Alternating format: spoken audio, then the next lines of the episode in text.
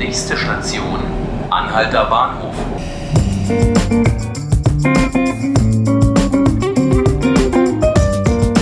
Hallo und herzlich willkommen zu 5 Minuten Berlin, dem Tagesspiegel Podcast. Mein Name ist Tilman Schröter und heute haben wir einen besonderen Gast bei uns im Haus. Bei mir steht jetzt der Antisemitismusbeauftragte der Bundesregierung Felix Klein. Guten Tag und herzlich willkommen, Herr Klein. Guten Tag. Herr Klein, Sie sind seit Mai 2018 Beauftragter der Bundesregierung für jüdisches Leben in Deutschland und den Kampf gegen Antisemitismus. Das ist ein sehr langer Titel. Man liest oft einfach, äh, Sie seien der Antisemitismusbeauftragte der Bundesregierung. Ist das denn Ihr Hauptaufgabenfeld, der Kampf gegen Antisemitismus? Ich freue mich darüber, dass äh, ich zwei Aufgabenbeschreibungen habe. Einerseits für etwas, für jüdisches Leben mich einsetzen soll und will. Und äh, im zweiten Teil meiner Amtsbeschreibung ist eben der Kampf gegen Antisemitismus aufgeführt. Das ist ein wachsendes Problem, äh, dem wir alle Aufmerksamkeit widmen müssen. Und ich versuche alle Maßnahmen der äh, Bundesregierung, der Öffentlichkeit, äh, aber auch der Zivilgesellschaft äh, zu bündeln, um hier gemeinsame Strategien zu entwickeln. Okay. Was tut denn eigentlich ein Bundesbeauftragter? Was tun Sie als Bundesbeauftragter? Sie sind jetzt ein Jahr ungefähr, ein bisschen länger im Amt. Ähm, wie ist das so gewesen im vergangenen Jahr? Was haben Sie da gemacht? Ich habe vor allem Strukturen aufgebaut. Einerseits erstmal im Bundesinnenministerium, wo ich äh, angesiedelt bin, äh, wurde ein Referat eingerichtet. Ich habe einen regelmäßigen Austausch eingeführt mit Bundestagsabgeordneten zu dem Thema, die alle Berichterstatter äh, bestellt haben zu dem, äh, zum Thema Antisemitismus. Der Bundesverband RIAS ist auf den Weg gebracht worden. Das ist eine äh, Meldestelle für antisemitische Vorfälle, die unterhalb der Strafbarkeitsgrenze äh, bestehen. Dann habe ich sehr stark dafür geworben, bei allen Bundesländern auch Beauftragte äh, zu ernennen, denn die äh, Mehrheit der Maßnahmen, die im Kampf gegen Antisemitismus in Frage kommen, liegen in der Zuständigkeit der Länder. Bildung, Erziehung, Kultur, äh, innere Sicherheit. Und ich bin froh, dass elf Bundesländer äh, das jetzt bereits gemacht haben. Und äh, nächste Woche, das ist vielleicht die äh, wichtigste Struktur, die ich geschaffen habe, wird eine Bund-Länder-Kommission ihre Arbeit aufnehmen, wo wir eben ähm, mit allen Beauftragten und Ansprechpartnern gemeinsame Strategien von Bund und Länder äh, diskutieren, gemeinsame Projekte, Best-Practice-Beispiele austauschen und eben langfristig äh, auch Prävention schaffen wollen.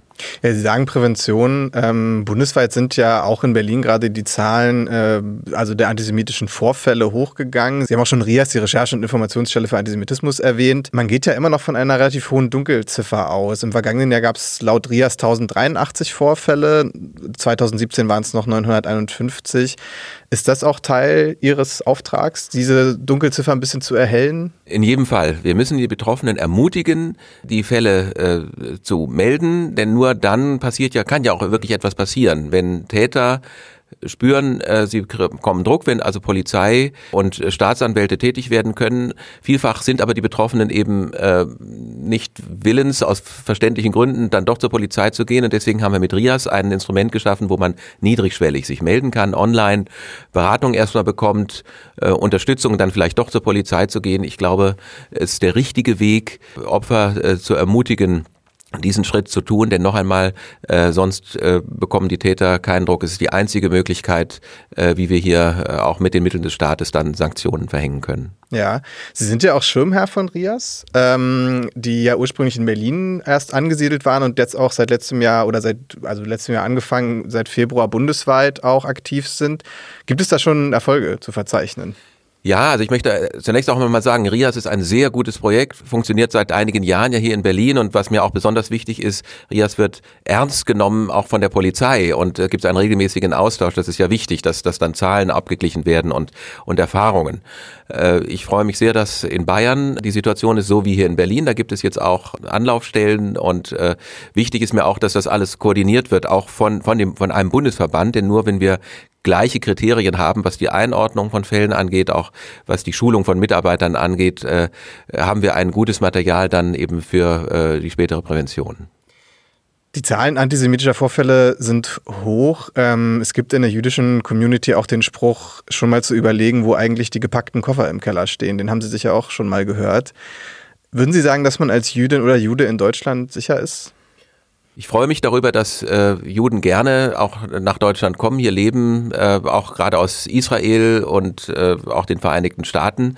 Ich äh, begrüße es sehr, dass auch der Zentralrat der Juden in Deutschland nicht dazu aufruft, Deutschland zu verlassen aus Sicherheitsgründen äh, für Juden. Und wir tun natürlich alles, äh, dass das so bleibt, dass das Pflänzchen jüdisches Leben in Deutschland äh, wächst und gedeiht. Es ist ja äh, ein Wunder geradezu, was, äh, wenn man sich äh, die Situation 1945 äh, ansieht, wo es eigentlich unmöglich schien, dass jemals wieder jüdisches Leben in Deutschland möglich wäre. Äh, wir heute überall im Land Synagogen haben, jüdische Restaurants, äh, Start-ups, Firmen, jüdische Museen auch unser Kulturleben bereichern und das ist der Weg, den wir weitergehen müssen. Es gab jetzt zuletzt hier in Berlin gerade wieder am Montagmorgen einen Angriff. Ein israelischer Tourist wurde ähm, da geschlagen.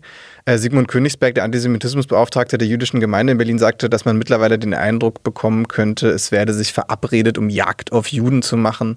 Sie selbst sagten im Mai, man solle vielleicht besser keine Keeper mehr tragen. Ähm, ist das immer noch so? Also würden Sie das immer noch so sagen, dass man sich als Jude vielleicht eher nicht zu erkennen geben sollte? Also die Fälle zeigen eben, dass es äh, Angriffe gibt äh, mhm. auf äh, Menschen, die sich als Juden zu erkennen äh, geben und äh, das ist natürlich er hat nur Hebräisch geredet. und ja, oder genau, so, also mhm. genau, also das ist wirklich eigentlich äh, genauso wenig äh, hinnehmbar und wir müssen dagegen vorgehen, äh, gesellschaftlich mit allen Mitteln der Politik.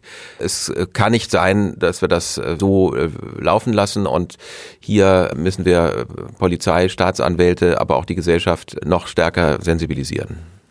Ähm, würden Sie noch mal zu einem Keeper, also zu einem Tag des der Keeper aufrufen, wo man Keeper tragend durch die Gegend läuft? Ich glaube, diese ähm, Aufrufe sind gut. Ich würde es auch noch einmal machen. Ich, mir mhm. ist völlig klar, dass das nicht ausreicht mhm. im Kampf gegen Antisemitismus, aber es kann auch Sym Sympathie äh, äh, zeigen und äh, auch Empathie herstellen. Denn wenn jemand einen ganzen Tag auch mal als Nichtjude mit einer Kippa äh, herumläuft, wird er äh, vielleicht gewisse Reaktionen auch, auch spüren in der Gesellschaft und einfach mal sich dann auch stärker als sonst in die Lage äh, auch von, von Juden in Deutschland zu versetzen. Gleichwohl muss man nochmal darauf hinweisen, die große Mehrheit von Juden in Deutschland trägt ja außerhalb der Synagoge gar nicht Kippa, also die Männer sowieso nur. Und äh, trotzdem ist das ein, ein wichtiges Symbol und ich glaube, es ist ein gutes Instrument, um sich einfach äh, bewusst zu sein, wir haben jüdisches Leben in Deutschland und wir müssen auch Sympathie zeigen. Sie sind im Innenministerium angesiedelt seit letztem Jahr, ähm, haben jetzt inzwischen auch einen elfköpfigen Mitarbeiterstab. Äh, wünschen Sie sich von der Bundesregierung noch mehr Unterstützung oder finden Sie das ausreichend, was da gerade unternommen wird? Ich fühle mich jetzt gut unterstützt äh, und jetzt müssen wir auch erstmal arbeiten, mhm. sozusagen mit den elf Leuten. Es muss sich auch noch stärker herumsprechen, dass, äh, dass wir äh, auch, was das Thema angeht, den Führungsanspruch innerhalb der Bundesregierung haben. Das war am Anfang äh, nicht so leicht. Wir mussten uns da Respekt auch verschaffen. Der liegt aber mittlerweile vor. Mhm. Wenn mal ein Ressort nicht so zugearbeitet hat, wie ich mir das gewünscht habe, dann habe ich das entsprechend auch bei den jeweiligen Ministern auch angesprochen und die haben das weitergegeben und jetzt läuft es eigentlich ganz gut. Okay. Und zum Abschluss die Frage an den Antisemitismusbeauftragten, Herr Klein, was ist denn das beste Mittel gegen Antisemitismus? Gibt es das überhaupt? Wenn es ein Patentrezept gäbe, dann würde ich es Ihnen sagen. es, es gibt es leider nicht, aber ein gutes Mittel ist eben im Alltag, wenn man antisemitische Äußerungen hört, einzuschreiten, bewusst zu sein, äh, dass hier Grenzen überschritten werden, dass Menschen beleidigt werden als Gruppe, dass wir das nicht hinnehmen dürfen. Äh, und äh, so etwas kann am Ende ja uns, uns alle treffen und wir müssen uns klar machen, dass Antisemitismus nicht nur die Juden in Deutschland betrifft, sondern eben uns alle. Alles klar, Herr Klein, ich danke Ihnen sehr für das Gespräch und wünsche Ihnen noch viel Erfolg bei Ihrer Aufgabe. Dankeschön. Und das war's mit den 5 Minuten Berlin und jetzt wünsche ich Ihnen noch einen schönen Tag und bedanke mich bei Ihnen fürs Zuhören.